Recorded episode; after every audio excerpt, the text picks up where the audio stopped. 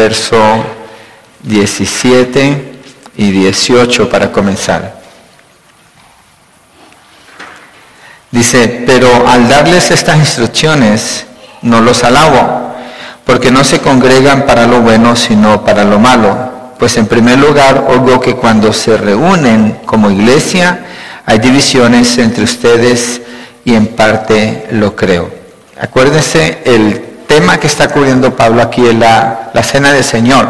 Ese es el contexto en que él enseña la cena del Señor, comenzando aquí en la condición en que se encuentra la iglesia. Quisiera orar antes de seguir, Señor, queremos pedirte ayuda para seguir la instrucción de tu palabra, seguir la instrucción de lo que tu Espíritu Santo inspiró para que Pablo escribiera a la iglesia de los Corintios.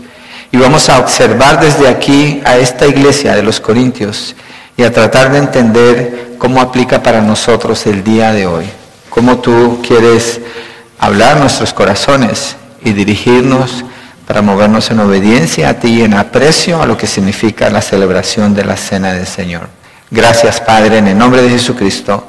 Amén y amén.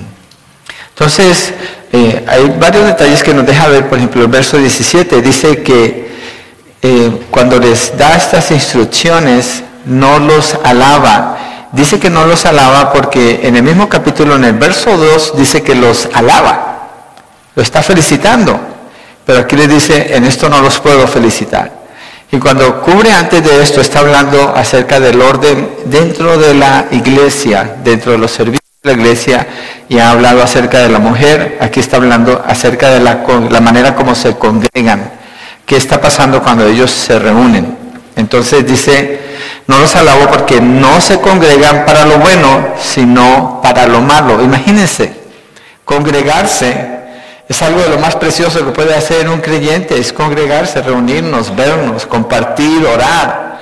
Y que Pablo le esté diciendo, no se están congregando para lo bueno, sino para lo malo. Es, eh, es consistente con la carta de Primera de Corintios. Algunos de ustedes el viernes estábamos viendo en la clase de membresía, creo que fue el viernes, la carta de Corintios, Pablo no está regañando a los corintios, es un regañazo, no un regaño, sino un regañazo, los está reprendiendo, porque esta iglesia, aunque doctrinalmente está correcta, pero moralmente se ha estado desviando, están causando dificultades allá adentro por no considerar cosas claves. Y esta creo yo que es una de las partes claves para que la iglesia pueda crecer en la unidad, la iglesia de Corintio. Entonces dice en el verso 18, pues en primer lugar, oigo que cuando se reúnen como iglesia, entonces nos está confirmando, está hablando de congregarse, está hablando de la reunión de la iglesia, ¿sí?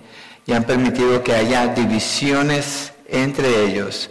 Y el contexto es ese, la iglesia de la reunión, la iglesia de, Corintios en su reunión. Y la reunión de la iglesia es lo más preciado que tiene la iglesia. Algunos de ustedes han estado memorizando Hebreos 10, 24, 25. Y el verso 25 específicamente dice, no dejen de congregarse como algunos tienen por costumbre. No dejen de congregarse.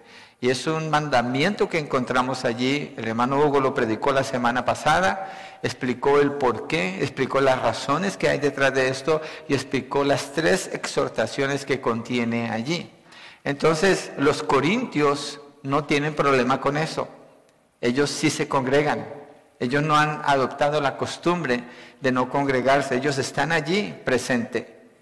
Pero aún estando ahí presente tienen que considerar que la razón o la manera como se, se unen tiene que venir de la unidad que el Señor les da. Y eso hace que la reunión de la iglesia sea lo más preciado la protege de no caer como un club, la protege de no caer como un lugar donde voy, veo a mis amigos y me siento con los que me caen bien y me voy. No, es algo mucho más que eso. Es ahí donde los creyentes se ponen de acuerdo para estar juntos, buscando la comunión los unos con los otros. ¿Y en qué ambiente se hace esto? En un ambiente de exaltación al Señor donde el honor y la gloria a Dios es el centro, es lo que gobierna, todo lo que la iglesia hace viene de allí. Es más, en la organización de un servicio, lo principal a considerar es cuál es el honor a Dios en esto que vamos a hacer. ¿Cuál es el honor a Dios en esto que continúa? Si hay un evento especial, ¿cuál es el honor a Dios en esto? Si hay una celebración de usted como iglesia, ¿cuál es el honor de Dios en esto que vamos a hacer? Lo que dicta, lo que la iglesia hace, viene del honor al Señor, de allí parte, y no lo que nos hace bien, o no lo que nos, con lo que nos sentimos bien o lo que nos complace, sino lo que exalta al Señor. Pero en el caso de los corintios, ellos, en la libertad que Dios les da para reunirse, ¿y cómo reunirse? Habían abusado de eso y habían tomado otras prioridades antes que el honor al Señor. Y el texto nos lo deja ver y dice en el verso 19, el 18 dice que hay divisiones entre ustedes. Dice, en parte lo creo, o sea, a Pablo le trajeron ese informe y está, parece que es fidedigno, está creyéndolo. En el 19 dice, porque es necesario que entre ustedes haya bandos, a fin de que se manifiesten entre ustedes los que son aprobados. Entonces, aquí está hablando, parece una tradición, porque quiere enseñarles a que no estén en división. Pero dice, bueno, es necesario que hayan algunas divisiones, porque es entonces donde se sabe quién es quién. ¿Quiénes son los aprobados? ¿A qué se refiere con los aprobados? Los aprobados por Dios, los fieles. El Pedro, cuando habla de los falsos maestros de segunda de Pedro, dice que ellos están en sus ágapes. Sus ágapes son sus reuniones amorosas, sus reuniones de comunión, y están entre ustedes, pero no son aprobados. Entonces estas divisiones, la parte buena de eso es que muestra quién verdaderamente está aprobado y quién no. Porque los que aman al Señor van a ser impulsados o movidos por el Espíritu para buscar la unidad a toda costa. Los que no son movidos por el Señor no lo van a hacer. Van a seguir promoviendo la división y la desunidad. Entonces, eso es lo que está, ese es el contexto de las reuniones de la iglesia de Corintios. Eso es lo que está pasando allí. Ahora miremos en la letra A ¿Cómo es que están estas divisiones entre ellos? Sucede porque están principalmente menospreciando la cena del Señor. Pero antes de entrar allí a la... Bueno, leamos, dejemos que el texto nos diga. Dice el verso 20. Por tanto, cuando se reúnen, esto ya no es comer la cena del Señor. Fíjense, Pablo nos deja ver en el contexto que la iglesia está reunida. Hay una congregación, una reunión de iglesia. Hay división. Hay divisiones, se muestra quién es quién en medio de eso.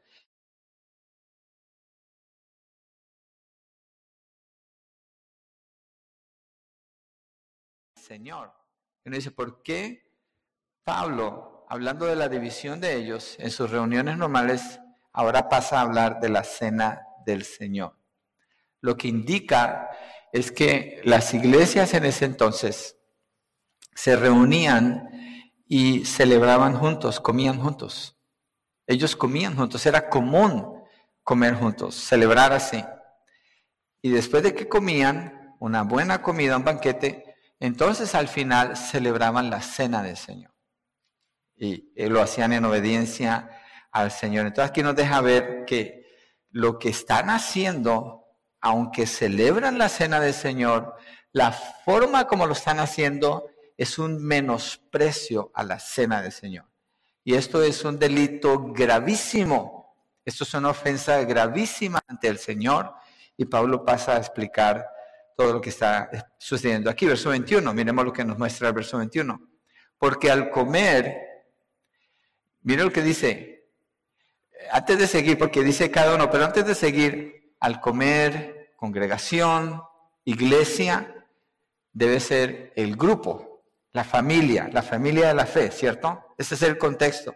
Pero mire cómo cambia Pablo, dice, cada uno toma primero su propia cena. ¿Qué está siendo exaltado en estas palabras aquí?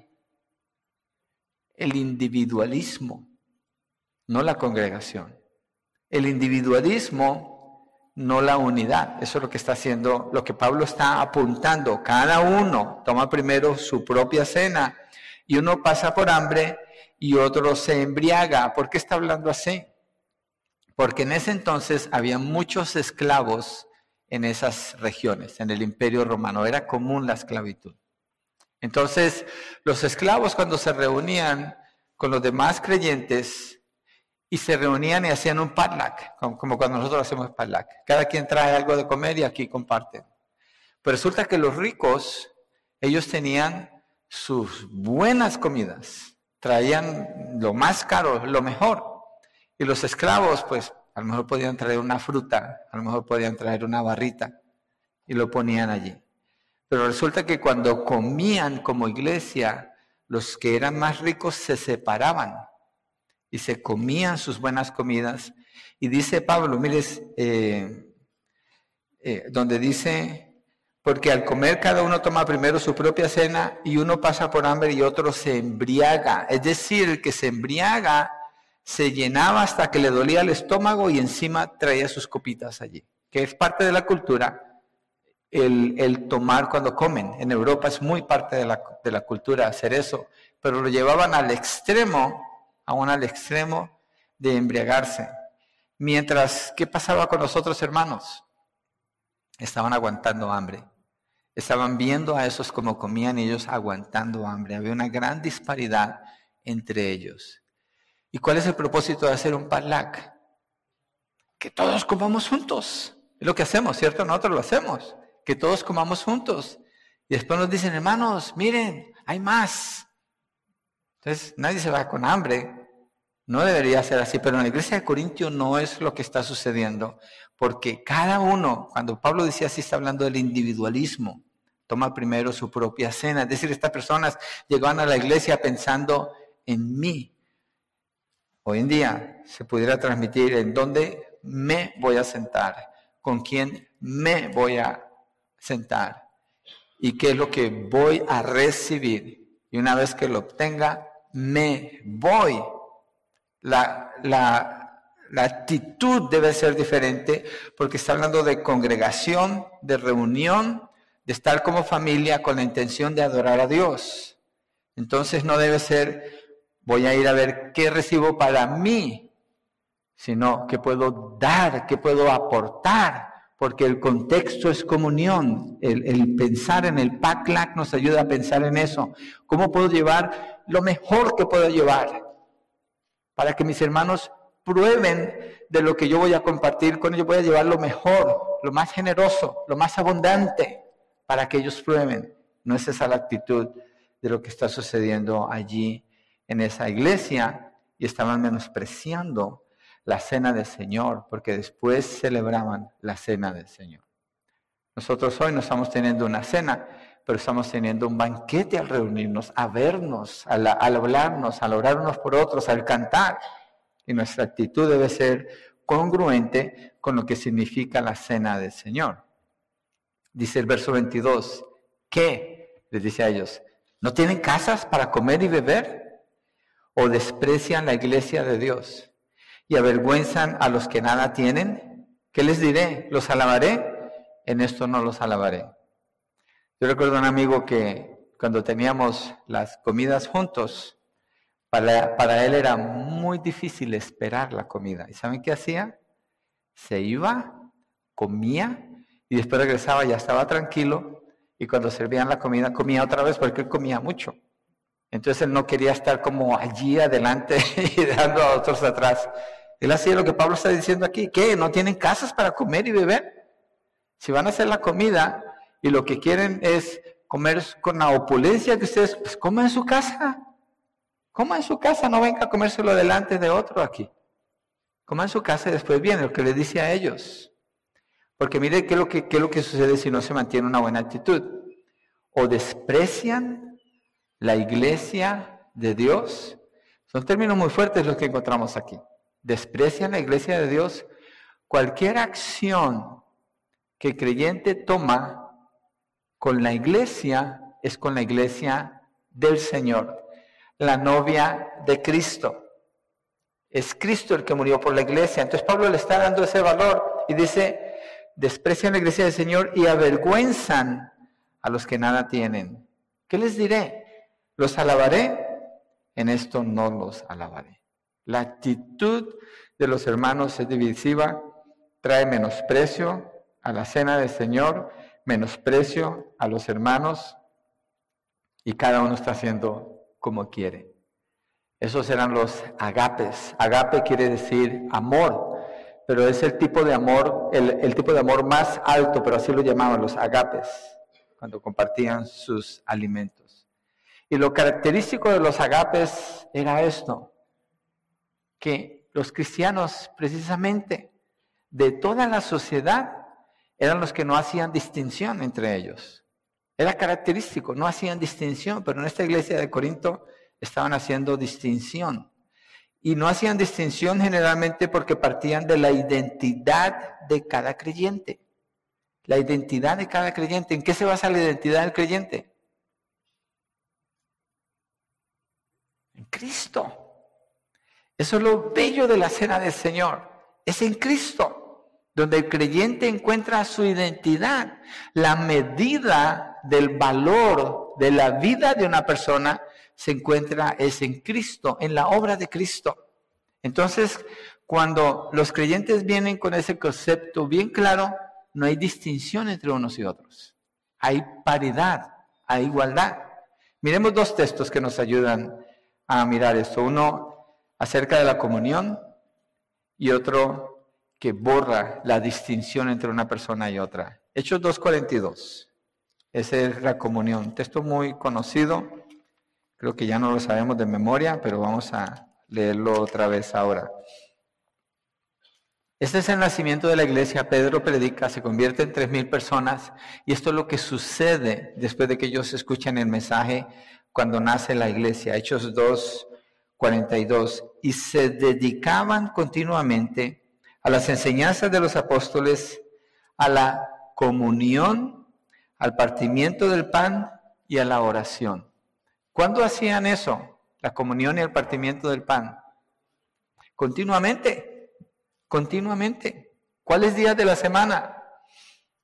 El texto nos dice, pero aparentemente parece que era algo que sucedía todos los días. ¿Por qué? Porque estas personas habían venido a la fiesta de la Pascua o a esas fiestas, fiestas grandes, y se quedaban un buen tiempo allí.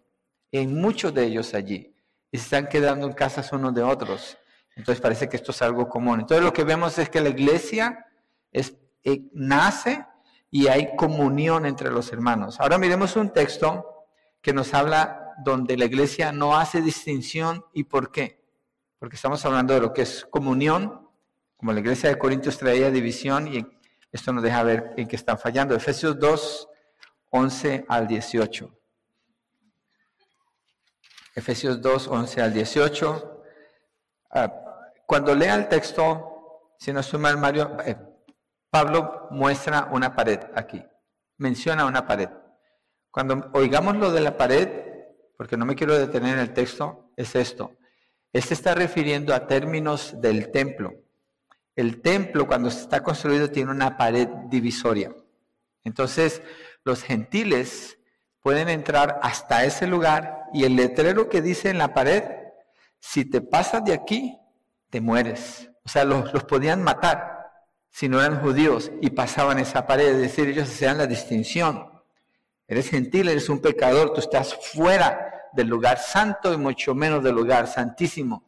Está la parte que nos divide. Entonces, Pablo menciona ese término aquí, hablando de que Cristo quitó la pared de separación, haciendo de los dos uno solo. Vamos a leer verso 11 al 18. Por tanto, recuerden que en otro tiempo ustedes los gentiles en la carne, que son llamados incircuncisión por la tal llamada circuncisión, echan la carne por manos humanas. Recuerden que en ese tiempo ustedes estaban separados de Cristo excluidos de la ciudadanía de Israel, extraños a los pactos de la promesa, sin tener esperanza y sin Dios en el mundo. Pero ahora, en Cristo Jesús, ustedes que en otro tiempo estaban lejos, han sido acercados por la sangre de Cristo. No es ninguna obra que ellos hicieron, es la obra de Cristo por su sangre. 14. Porque Él mismo es nuestra paz y de ambos pueblos hizo uno, derribando la pared intermedia de separación. poniendo fin a la enemistad en su carne, la ley de los mandamientos expresados en ordenanzas, para crear en él mismo de los dos un nuevo hombre, estableciendo así la paz, y para reconciliar con Dios a los dos en un cuerpo por medio de la cruz, habiendo dado muerte en ella a la enemistad. Paz, enemistad, está hablando de todo lo que es la reconciliación, verso 17 y vino y anunció paz a ustedes que estaban lejos y paz a los que estaban cerca, porque por medio de Cristo los unos y los otros tenemos nuestra entrada al Padre en un mismo espíritu, unidad. Así pues, ustedes ya no son extraños ni extranjeros, sino que son conciudadanos de los santos y son de la familia de Dios están edificados sobre el fundamento de los apóstoles y profetas, siendo Cristo Jesús mismo la piedra angular, es decir, en Él se sostiene todo el edificio, en quien todo el edificio bien ajustado va creciendo para ser un templo santo en el Señor. En Cristo también ustedes son juntamente edificados para morada de Dios en el Espíritu.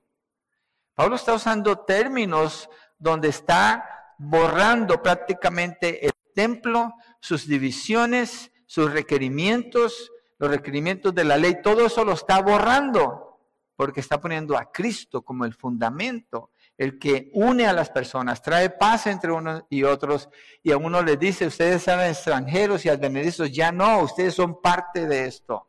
Ahora antes eran enemigos, ya no, ya hizo la paz. Antes eran dos distinciones, ya no hay, hizo de los dos uno solo es Cristo Jesús. Entonces los corintios estaban menospreciando la obra de Cristo cuando celebraban la cena del Señor como un acto religioso, litúrgico, repetitivo, pero sin significado en sus corazones. Y les estaba causando hacer cosas que ellos pensaban que tenían la libertad de comer como quisieran, separarse de los demás. Cuando hay parlax, usted no lo hace, pero si una persona siempre se senta con el mismo grupo, está haciendo lo mismo que estoy leyendo aquí. Está separándose de los demás. Y la persona siempre está con las mismas personas en el mismo lugar, está haciendo una distinción con los demás, lo cual es erróneo. Es erróneo. De acuerdo al texto, somos hechos uno en Cristo Jesús. No hay pared de separación, no hay categorías entre los creyentes, no hay diferencia entre los creyentes no la hay. Y Pablo dice el por qué. Porque al comer cada uno toma primero su propia cena y uno pasa hambre y el otro se embriaga. En el 22, o desprecian la iglesia de Dios y avergüenzan a los que nada tienen, ¿qué les diré? Los alabaré, en esto no los alabaré. Entonces, aquí hay una, una reprensión de parte de Pablo a esa iglesia. Nosotros debemos buscar, ¿cuál es mi parte aquí? Piensen en esto, ¿cuál es mi parte? ¿Qué es lo que yo hago que no promueve unidad entre nosotros, sino que marca una distinción? Una aplicación más aquí. Yo sé que aquí está hablando de la manera como comen, pero la acción que ellos toman es por la manera como ellos se están viendo a sí mismos. Y se están viendo a sí mismos porque están ignorando la obra de Cristo. Se han olvidado de la obra de Cristo, se ven a sí mismos con cierta categoría y están rechazando a los demás, lo están avergonzando. Hay un tipo de pensamiento que hay en la iglesia en general, que viene de la justicia social, que viene de la Critical Race Theory, la teoría crítica de la raza, donde establece que hay diferencias de razas. Un amigo me decía, cuando yo vine a California, nunca, nunca me había sentido tan discriminado como en California. Decía, ¿por qué? Dice, porque en California me empezaron a decir gabacho, me empezaron a decir gringo, me empezaron a decir, y donde yo vengo, nunca escuché esos términos. Nunca los escuché. Entonces, ¿quién es el racista? Voy a dejar el comentario allí, pero el punto es este. En Cristo Jesús no hay diferencia de razas. En Cristo Jesús no hay diferencias sociales. En Cristo Jesús no hay diferencias intelectuales. Porque una persona tiene un título o está estudiando en una universidad no le hace más que el que no. O a veces el concepto puede ser al revés, porque tiene menos es más espiritual, es más humilde. Tampoco. Tampoco. La identidad de cada persona viene de la obra de Cristo Jesús y cuando celebramos la cena del Señor, nos lleva a esa realidad, a esa misma realidad. Los corintios se habían olvidado de eso. La iglesia de hoy se está olvidando de eso. Se está olvidando y bien rápido al aceptar estos pensamientos divisivos y distintivos entre unas personas y otras cuando Cristo no hace ninguna distinción. No hay distinción en Cristo Jesús. Y hoy en día se puede ver la distinción social, la distinción racial. Estoy hablando dentro de la iglesia. Según el nivel de estudio, el carro que conduce, la casa donde vive, ni el que tiene más es mejor, ni el que tiene menos está más calificado. No es la apariencia o el estatus de la persona, es Cristo Jesús. Es Cristo Jesús. Miremos Gálatas 3, 28. Gálatas 3, 28. Está allí antes de Efesios. Hay unos grandes maestros como David Platt. No sé si usted ha leído algo de David Platt, maestro de predicación, y usó el libro del el profeta Amós en el capítulo 5. Y está predicando a un grupo de mucha influencia. Amós capítulo 5 habla del arrepentimiento.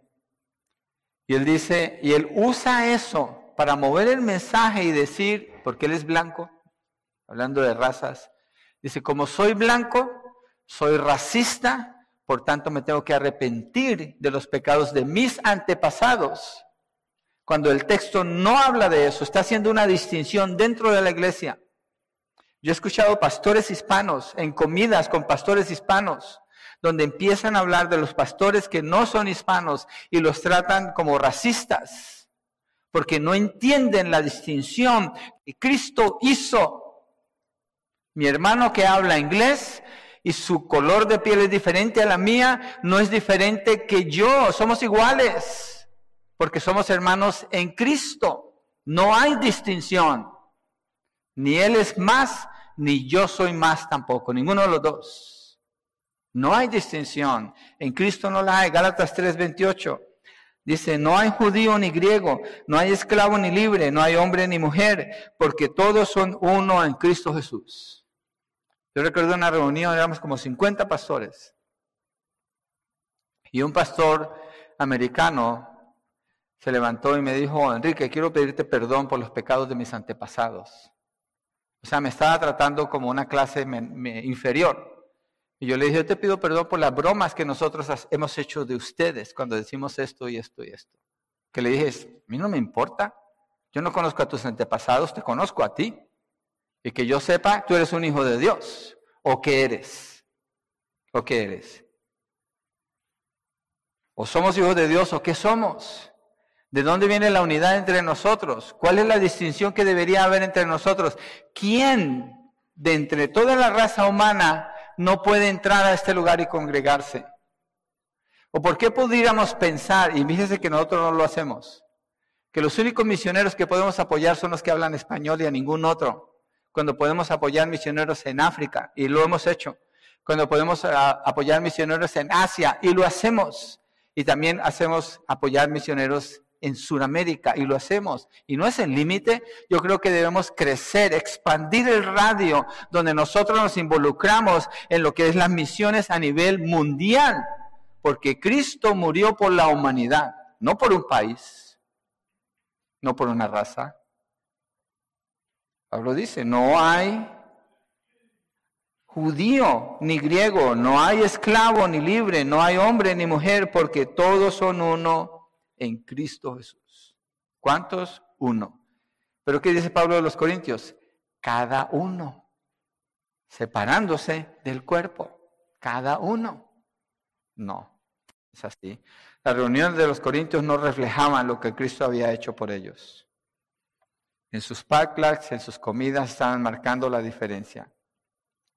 Se sentaban con los que les caía bien. Usted ojalá no haga eso cuando hay packlags. Fíjese con quién se sienta. Y si siempre se sienta con las mismas personas, pregúntese, ¿por qué? estoy haciendo esto? ¿Por qué no me estoy moviendo? El Señor, mire, el Señor nos llama a ser discípulos ¿dónde? A todas las naciones. Tenemos un parla que no se puede sentar en el otro lado. ¿Qué tal? ¿Qué tal? Un desafío. Y me van a decir, ¿por qué yo no lo hago? Bueno, tengo que tratar, yo me siento aquí porque tengo que estar para allá y para acá. Pero ¿qué tal si usted en lugar de sentarse a ese lado, se sienta a este lado? Y usted en lugar de hacerse en este lado, se sienta acá. Y si alguien toma su lugar, se alegra. Qué bueno. Yo no soy dueño de ese asiento, ni de ese lugar. Y cuando se sienta a comer, nomás se acerca a una mesa, puedo sentarme con ustedes. Está bien. No hay silla, voy a traer una silla, me puedo sentar con ustedes. Hay que romper las divisiones, las diferencias. La iglesia debe expresar esa unidad. Creo que en general lo expresa nuestra iglesia, pero debemos pensar siempre en eso, no tener preferencias, no marcar diferencias entre nosotros.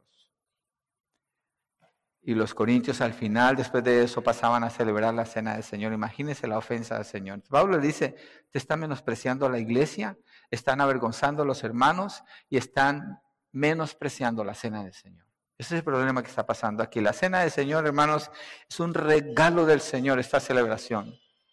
Es un regalo del Señor.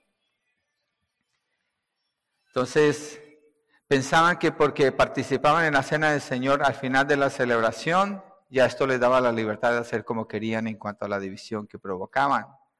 Pero no se están dando cuenta que lo que estaban haciendo era provocar al Señor. Se puede provocar al Señor. Entonces Pablo les dice, y lo repito, verso 22 de ahí 1 Corintios 11, o desprecian la iglesia de Dios y avergüenzan a los que nada tienen, ¿qué les diré? ¿Los alabaré? En esto no los alabaré. Miren hermanos, la actitud que mostramos hacia la iglesia refleja nuestro nivel de amor al Señor. Las cosas, las decisiones que nosotros tomamos tienen un efecto con la iglesia del Señor. Y eso refleja nuestro aprecio por el Señor.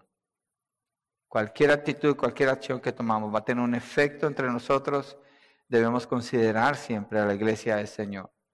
Debemos considerar no herir a la iglesia del Señor, no dañar a la iglesia del Señor, sino servir a la iglesia del Señor donde Él nos puso y no hacer distinción entre nosotros. Segundo, la cena del Señor, versos 23 al 26.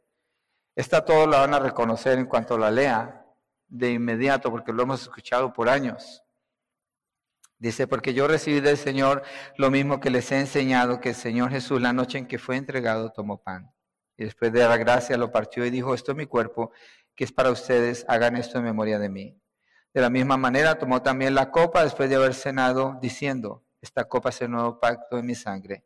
Hagan esto cuantas veces la beban en memoria de mí, porque todas las veces que coman este pan y beban esta copa, proclaman la muerte del Señor hasta que Él venga. Es lo que leemos cuando celebramos la cena del Señor.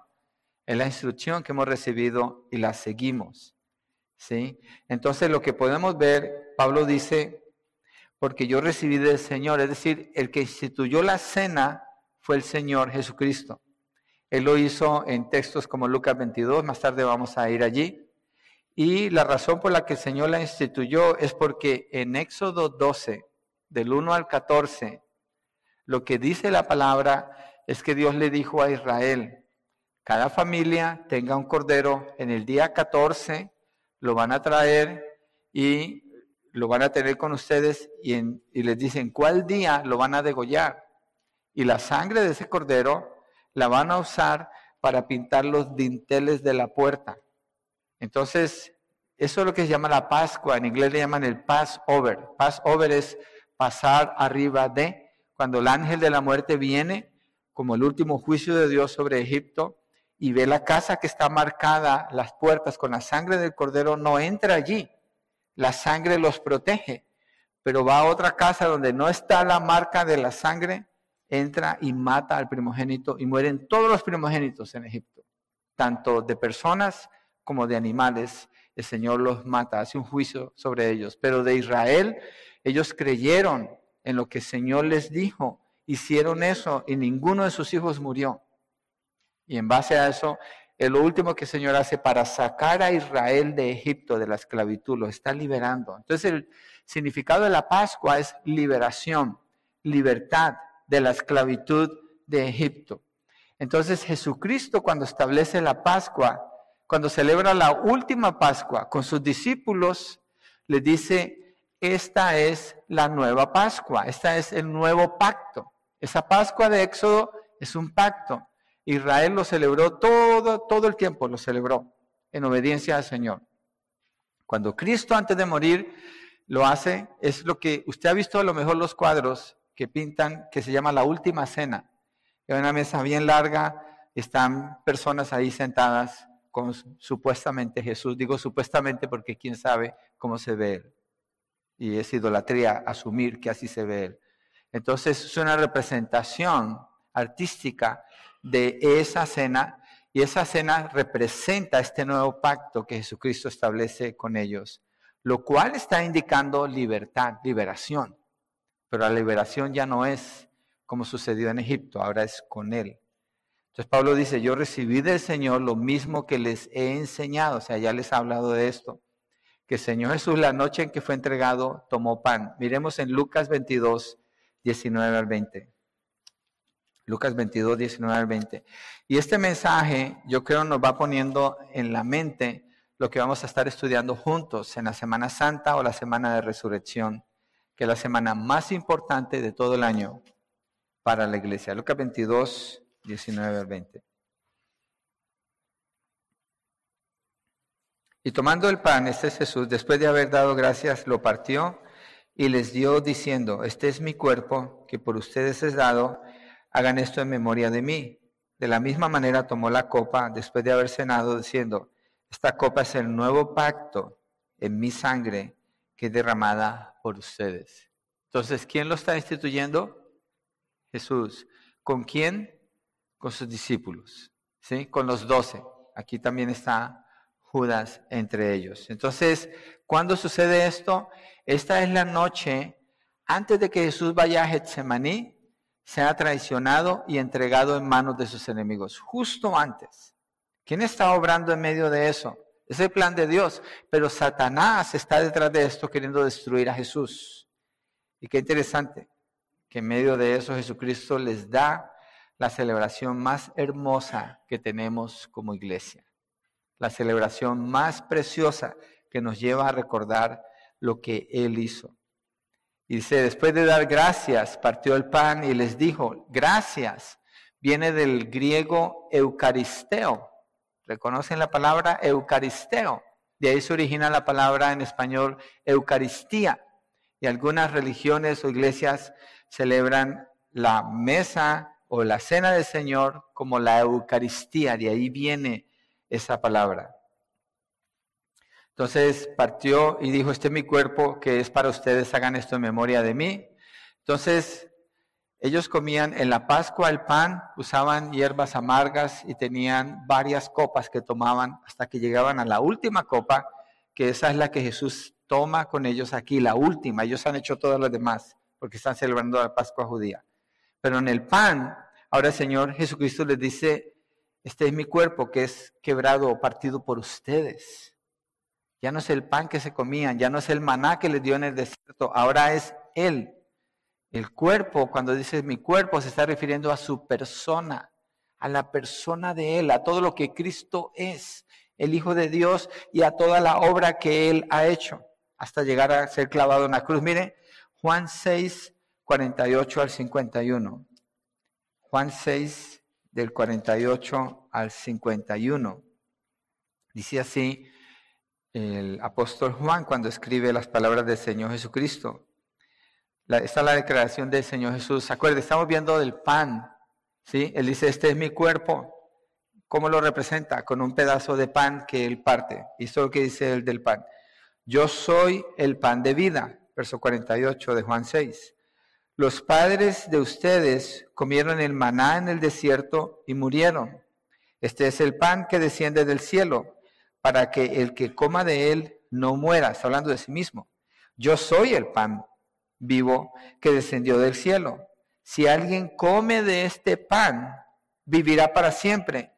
Y el pan que yo también daré por la vida del mundo es mi carne. ¿Qué significa esto?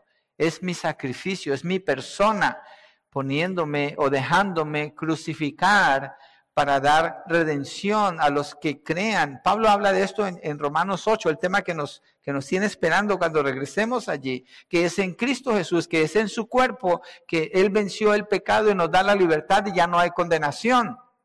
Entonces cuando dice el pan es el símbolo que representa mi cuerpo. Cuando ustedes se coman el pan, es un símbolo que están participando de la obra, están creyendo, afirmando la obra que yo hice en la cruz del Calvario. Entonces, no significa que nos estamos comiendo el cuerpo de Cristo. Es un símbolo que nos recuerda de poner en nuestra mente ese símbolo, lo que pasó en la cruz. Esa es la razón de ser del pan cuando celebramos con el pan.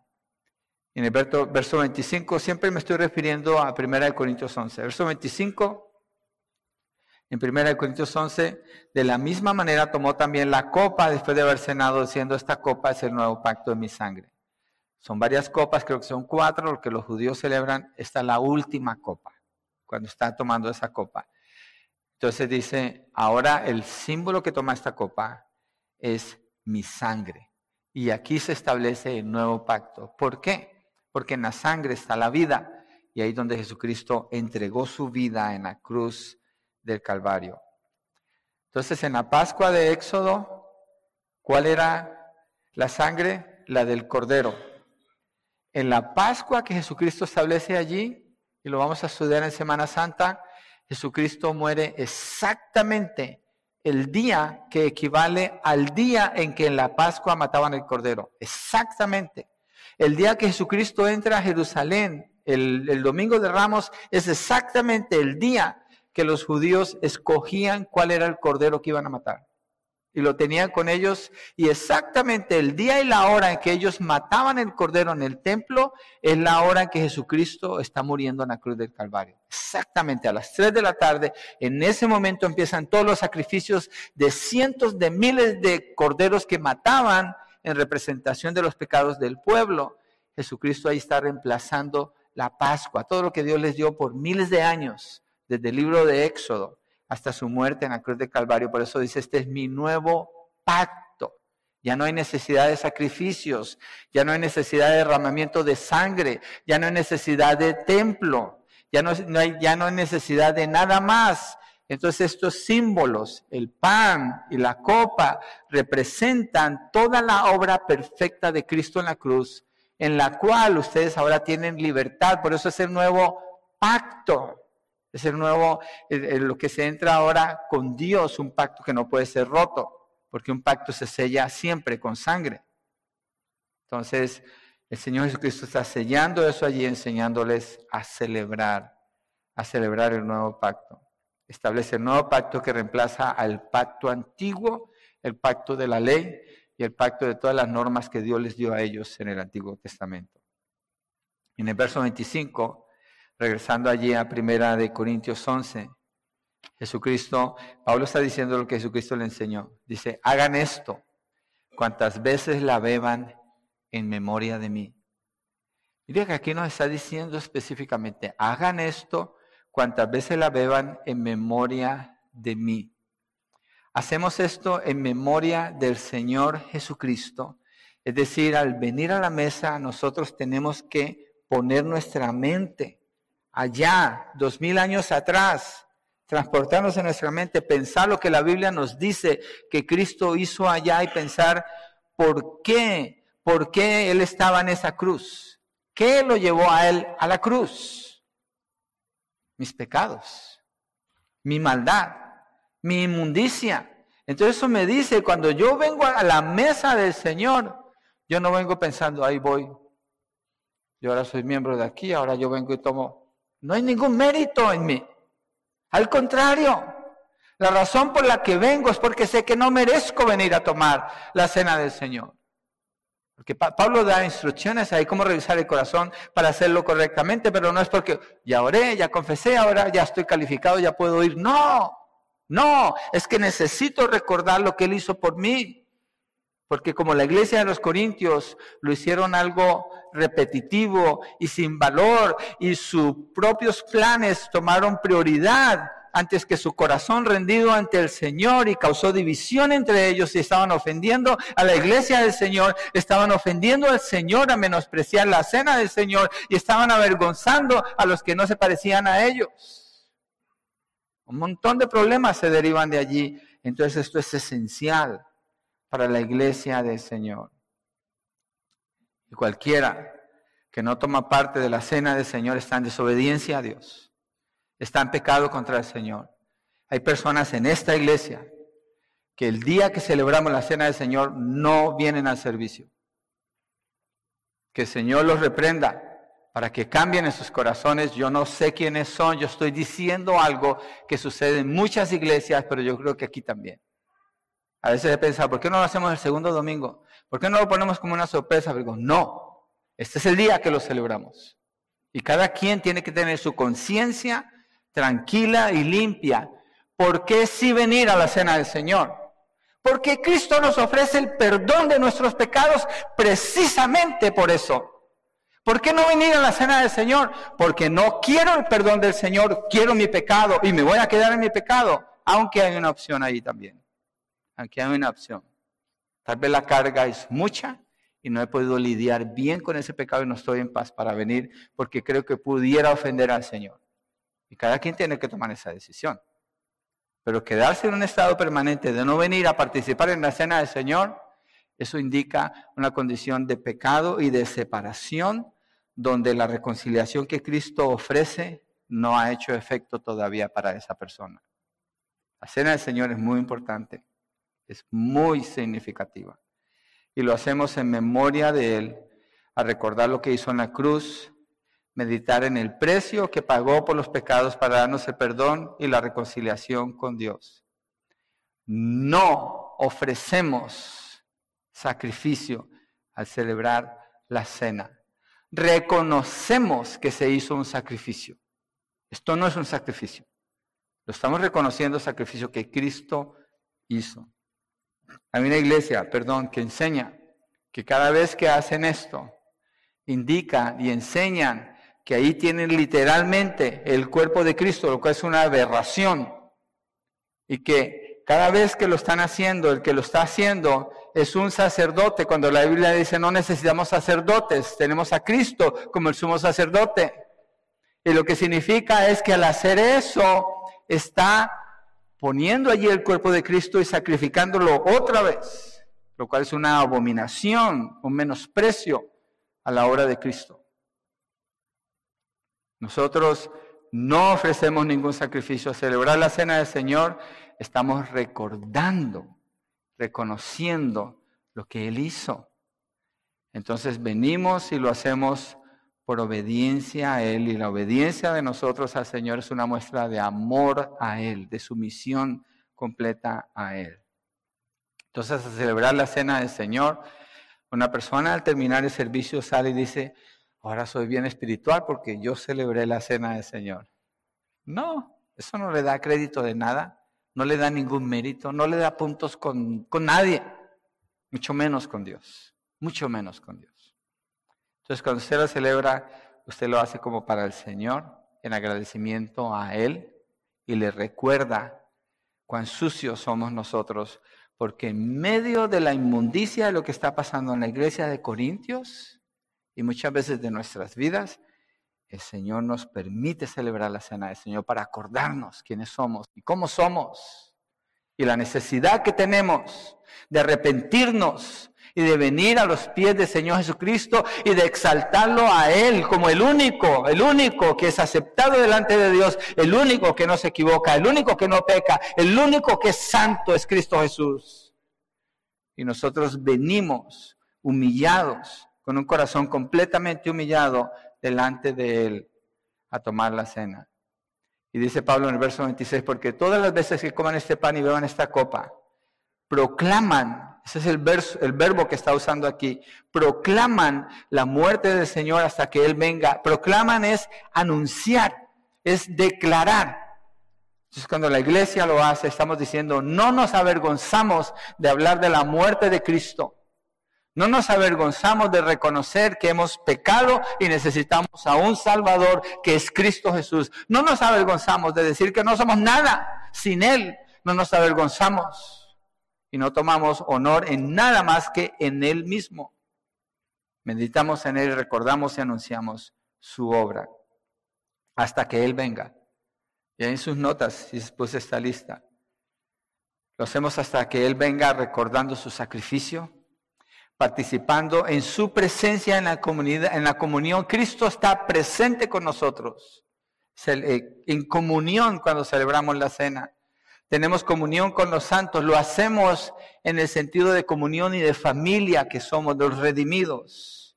Proclamamos la salvación de Cristo y anticipamos su regreso y su reino, al hacerlo estamos haciendo una declaración. Soy un ciudadano del cielo. Lo que la tierra me ofrece no es nada, esto es pasajero. Por tanto, lo que tengo aquí es para servirle a Dios y solo a Dios. Y la razón de ser de mi existencia viene de mi dedicación al Señor porque Él, es el único que es digno. Ahora, ¿cómo están listos para celebrar la cena del Señor? Punto 3, lo he estado diciendo en medio de esto, pero recordemos cómo comienza la instrucción de Pablo a los Corintios. Los está regañando porque está menospreciando la cena del Señor. Y enseguida la describe. En medio de eso, para entender ese texto, usted tiene que entender por qué Pablo puso la cena del Señor aquí precisamente, cuando esta iglesia está haciendo lo que está haciendo porque le está mostrando, mire, la hermosura de la santidad es en Cristo, no en ustedes. El logro es el de Cristo, no el de ustedes. Usted no tiene ningún logro de valor eterno. ¿Cuál? Es Cristo. Es Cristo. Y lo que hacemos para Él y por el poder de Él, por el poder del Espíritu en nosotros, para exaltarlo a Él.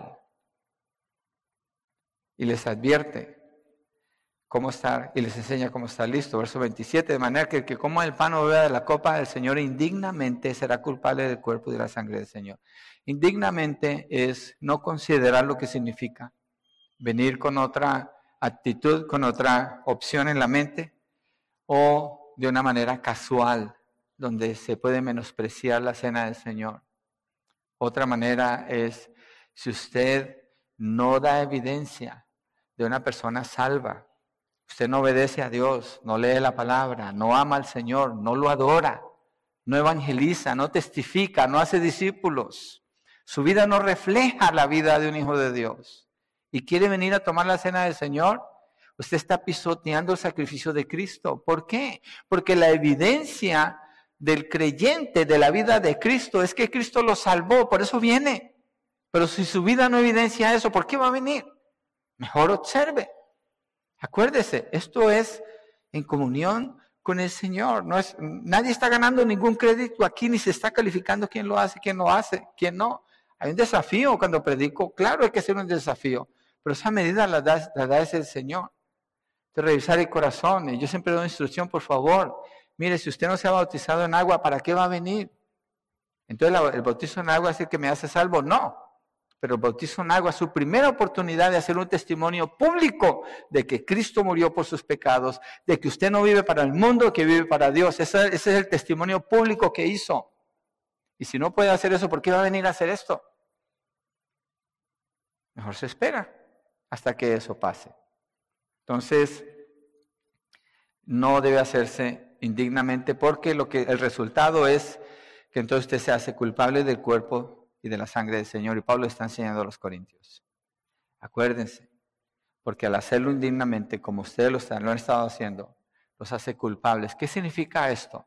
Culpables del cuerpo y de la sangre de Cristo. Quiere decir, ustedes son lo mismo que esos que estaban parados frente a la cruz y escupieron a Jesús y lo maldijeron y se burlaron de él y aprobaron su muerte. Así son ustedes si hacen esto de una manera indigna. Tal es el valor, la pureza, la importancia y lo central que tiene la, mesa del Señor cuando la iglesia lo celebra. Y de no hacerlo bien es una burla. Es una burla. Entonces, ¿cómo hacerlo correctamente? Verso 28, por tanto, examines, este es el verbo, examines, está la acción. Cada uno a quién? A sí mismo. Entonces, su participación en la mesa del Señor no depende de la persona que está a su lado. Depende de su relación con el Señor. Examínese a sí mismo. Dese cuenta dónde está, cómo está, cuál es su actitud delante de Dios. Y entonces, coma del pan y beba de la copa. Una buena examinación es esta, mire. Si su vida afuera de aquí cuando estamos juntos es muy diferente a lo que nosotros hacemos aquí, es decir, su vocabulario es diferente, la actitud que usted tiene en su corazón es diferente, las acciones de lo que usted hace son diferentes, que no tienen lugar aquí, entonces no venga. Mejor deténgase un poquito, piense, pida la ayuda del Señor, confiese su pecado para que no lo vaya a hacer indignamente, que sea consistente una cosa con la otra. Porque el que come, verso 29, bebe sin discernir correctamente el cuerpo del Señor, come y bebe juicio para sí. Hay un juicio para sí mismo. Verso 30, por esta razón hay muchos débiles y enfermos entre ustedes y muchos duermen. Pablo le estaba hablando a los corintios, hermanos en la fe. Dice, hay muchos débiles, enfermos y muchos duermen.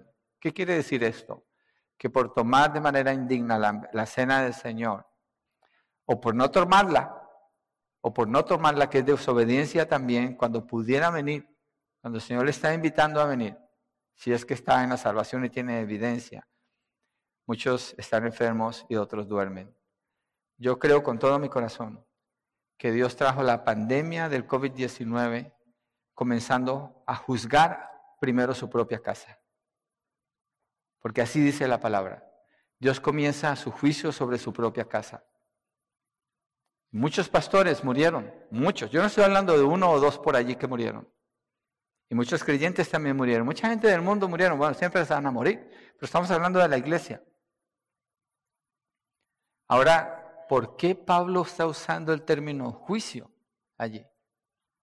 Tenemos que responder eso porque el creyente, que dice Romanos 8.1, no hay condenación para el que está en Cristo.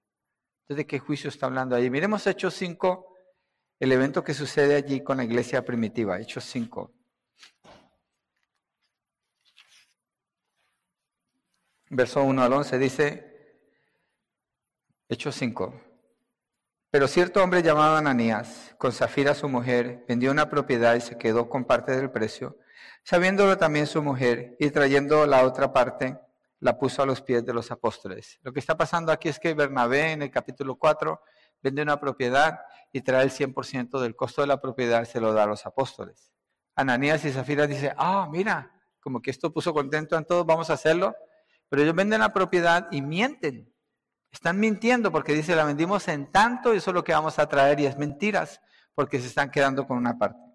Eso es lo que sucede aquí. Entonces, el verso 3 pero Pedro dijo, Ananías, ¿por qué ha llenado Satanás tu corazón para mentir al Espíritu Santo y quedarte con parte del precio del terreno? Era imposible que Pedro supiera esto. Es por el Espíritu Santo que le dice. Mientras estaba sin, venderse, no te pertenecía, era tuya. Y después de vendida, no estaba bajo tu, tu poder. ¿Por qué concebiste este asunto en tu corazón? Mire el corazón, lo que Pablo está diciendo, examínese cada uno. No has mentido a los hombres, sino a Dios. Al oír a Ananías estas palabras cayó y expiró. ¿Qué quiere decir esto? Murió. ¿Quién lo mató? Dios, el Espíritu Santo lo mató. ¿Por qué? Por mentiroso. Y vino un gran temor sobre todos los que lo supieron. Entonces los jóvenes se levantaron y lo cubrieron y sacándolo le dieron sepultura. Como tres horas después entró su mujer, no sabiendo lo que había sucedido, y Pedro le preguntó, dime, ¿vendieron el terreno en tal precio? Sí, ese fue el precio dijo ella. Entonces Pedro le dijo, ¿por qué se pusieron de acuerdo para poner a prueba el Espíritu del Señor? Mira, los pies de los hombres que sepultaron a tu marido están a la puerta y te sacarán también a, ti. Al instante ella cayó a los pies de él y expiró. Al entrar los jóvenes la hallaron muerta. Entonces la sacaron y le dieron sepultura junto a su marido. Y vino un gran temor sobre toda la tierra y sobre todos los que supieron estas cosas. Antes de hacerse miembro la pensaban, porque veían lo que pasaba así, allí con los que querían engañar al Espíritu Santo. Es lo mismo que Pablo está hablando en 1 Corintios 11. Muchos enfermos y otros duermen. El término duerme, la manera como es usado, está hablando de muerte. Cuando la niña de Jairo muere, el Señor Jesucristo le dice, no, no está muerta, sino que duerme. Sí está muerta, pero Él va y la resucita. Entonces no es como que se quedaron en un sueño profundo, es que están muertos. ¿Quién los mató? En este caso de Hechos capítulo 5 el Señor. En el caso de 1 Corintios 11 parece que muchos han sido enfermados por el Señor y otros muertos por el Señor. ¿Por qué? Porque en la manera como actuaban, en la forma como se relacionaban unos con otros, estaban avergonzando a los hermanos, causando división y menospreciando la cena del Señor. La cena del Señor no es una liturgia, no es una costumbre. La cena del Señor es una necesidad que la iglesia tiene de detenernos y acordarnos, acordarnos por qué estamos aquí. ¿Por qué estamos aquí? O más bien, ¿por quién estamos aquí?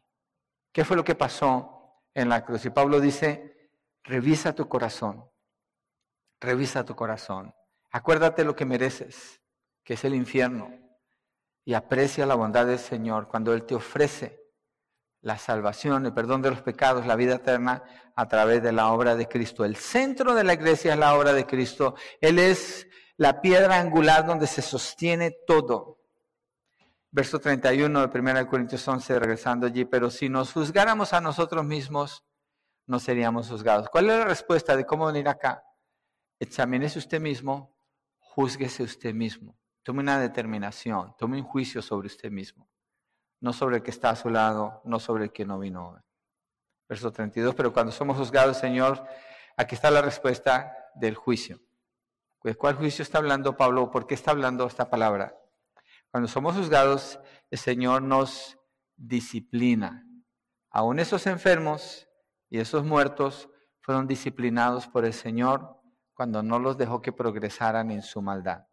El que hace y deshace y progresa en su maldad y nada le pasa, bueno, Dios lo dejó. ¿Qué significa eso? Es un abandono. ¿Por qué no lo disciplina? Pues no es su hijo. No es un hijo, es un incrédulo.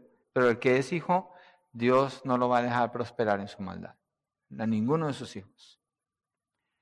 Porque en Romanos 8.1 dice, no hay condenación para los que están en Cristo. No hay condenación. El creyente no espera condenación. Puede ser disciplinado, pero jamás condenado o juzgado por Dios. Todo lo que hace es juzgarse a sí mismo para estar seguro que puede venir. Primera en Juan 1.9 dice, si confesamos nuestros pecados, Él es fiel y justo para perdonar nuestros pecados y limpiarnos de toda maldad. Confiese sus pecados. Si usted no está en Cristo, clame a Él, reconozca. Los símbolos le están diciendo hoy a usted, hoy, alguien pagó por su maldad, alguien pagó por sus pecados el Hijo de Dios, el que nunca pecó, el que es santo, el que es eterno, el que es verdadero. El Cordero de Dios que quita el pecado del mundo, quita su pecado, pero usted tiene que poner su confianza en Él. Y al venir acá es una declaración de esa confianza en Él. Usted puede declarar, confesar a Jesucristo como el Señor y el Salvador de su alma. Y en el verso 33 Sigue Pablo. Así que hermanos míos, cuando se reúnan para comer, espérense unos a otros. ¿Se acuerdan la exhortación, una de las exhortaciones de Hebreos 10? Considérense que su presencia aquí y en cualquier reunión de la iglesia y con los hermanos de la iglesia provoque que esa persona quiera ser como usted cuando muestra la bondad, la compasión, el amor, la misericordia, el carácter de Dios en su vida. Que su vida provoque eso en otros. Usted no, atrae, usted no atrae la atención a usted, sino que al mirarlo a usted hay una atracción hacia el carácter de Cristo, porque usted es un ejemplo de eso. Verso 34 le dice Pablo a los Corintios, si alguien tiene hambre, coma en casa, para que no se reúna para juicio. Los demás asuntos los arreglaré cuando vaya. También usted, si cuando se sienta siempre es con los mismos, coma en su casa, venga comido. Cuando viene aquí nomás se toma un cafecito, no tiene que sentarse y puede visitar varias mesas. Sería una buena solución. tratando de buscar una aplicación aquí. Y cuando dice los demás asuntos los arreglaré cuando vaya, bueno, hay otros asuntos ahí que no vamos a estudiar nosotros. Pero esta es la enseñanza de la cena del Señor en el contexto en que se encuentra en 1 Corintios capítulo 11, comenzando en el verso 17. Les invito a que nos pongamos de pie para hacer una oración y voy a leer el texto de nuevo para que pasemos a participar de la cena del Señor. Ya di las instrucciones, usted hágalo como para el Señor. Tenga libertad de hacerlo como para el Señor si usted está en esa postura. Señor, gracias, te bendecimos la instrucción de la palabra. Gracias por el problema que hubo allí en Corintios que provocó que Pablo escribiera esto bajo la inspiración de tu Santo Espíritu. Y ahora es un tesoro para nosotros, la iglesia de hoy, en el 2022. Gracias, Señor, porque no hay distinción de raza, ni de idiomas, ni de color, ni de estatus, ni de conocimiento. Nada le da valor a una persona, absolutamente nada, a menos que sea el sacrificio de Cristo. Y cuando vinimos a Cristo Jesús, cuando tú nos diste la fe para venir ante la cruz, todos estábamos en el mismo plano, no había ni primero, ni segundo, ni tercer piso. Todos estábamos humillados, tirados, perdidos completamente, necesitados, necesitados del perdón, necesitados de ese sacrificio que nosotros nunca lograremos hacer necesitados de ser reconciliados con Dios por la muerte de que es justo, que tomó nuestros pecados para hacernos justos delante de Dios. Necesitados. Señor, queremos hoy recordar este sacrificio en la celebración de la cena del Señor o la santa cena o la mesa de la comunión porque nos trae a ti, Señor, nos trae ante la cruz y nos pone a pensar y a meditar lo que sucedió hace dos mil años, cuando Cristo estaba allí en la cruz, sufriendo lo propio, la humillación, la ira de Dios derramada sobre él y la muerte misma, derramando su sangre. Y ahora el pan nos recuerda su sacrificio, el vino o la, el jugo de uva nos recuerda su sangre derramada, donde queda satisfecha la ira de Dios, queda satisfecha la justicia de Dios. Y al acercarnos, no podemos traer nada más que un corazón humilde, un corazón contrito y humillado, agradecido profundamente por la obra tuya, Señor, en Cristo Jesús. Oramos por quienes no están en Cristo. Vengan a Cristo, vengan a Él, arrepiéntase, Obedezca al Señor si Él está hablando a su corazón. No se resista. Rinda su vida al Señor. Póngase a sus pies, reconózcalo a Él como el Señor y Salvador, el que le puede perdonar y limpiar de toda maldad. Y no solo eso, sino darle una vida nueva en Cristo Jesús.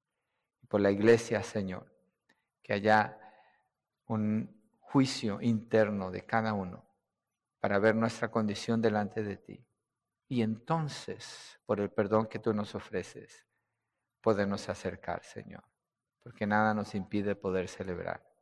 Gracias, Cristo.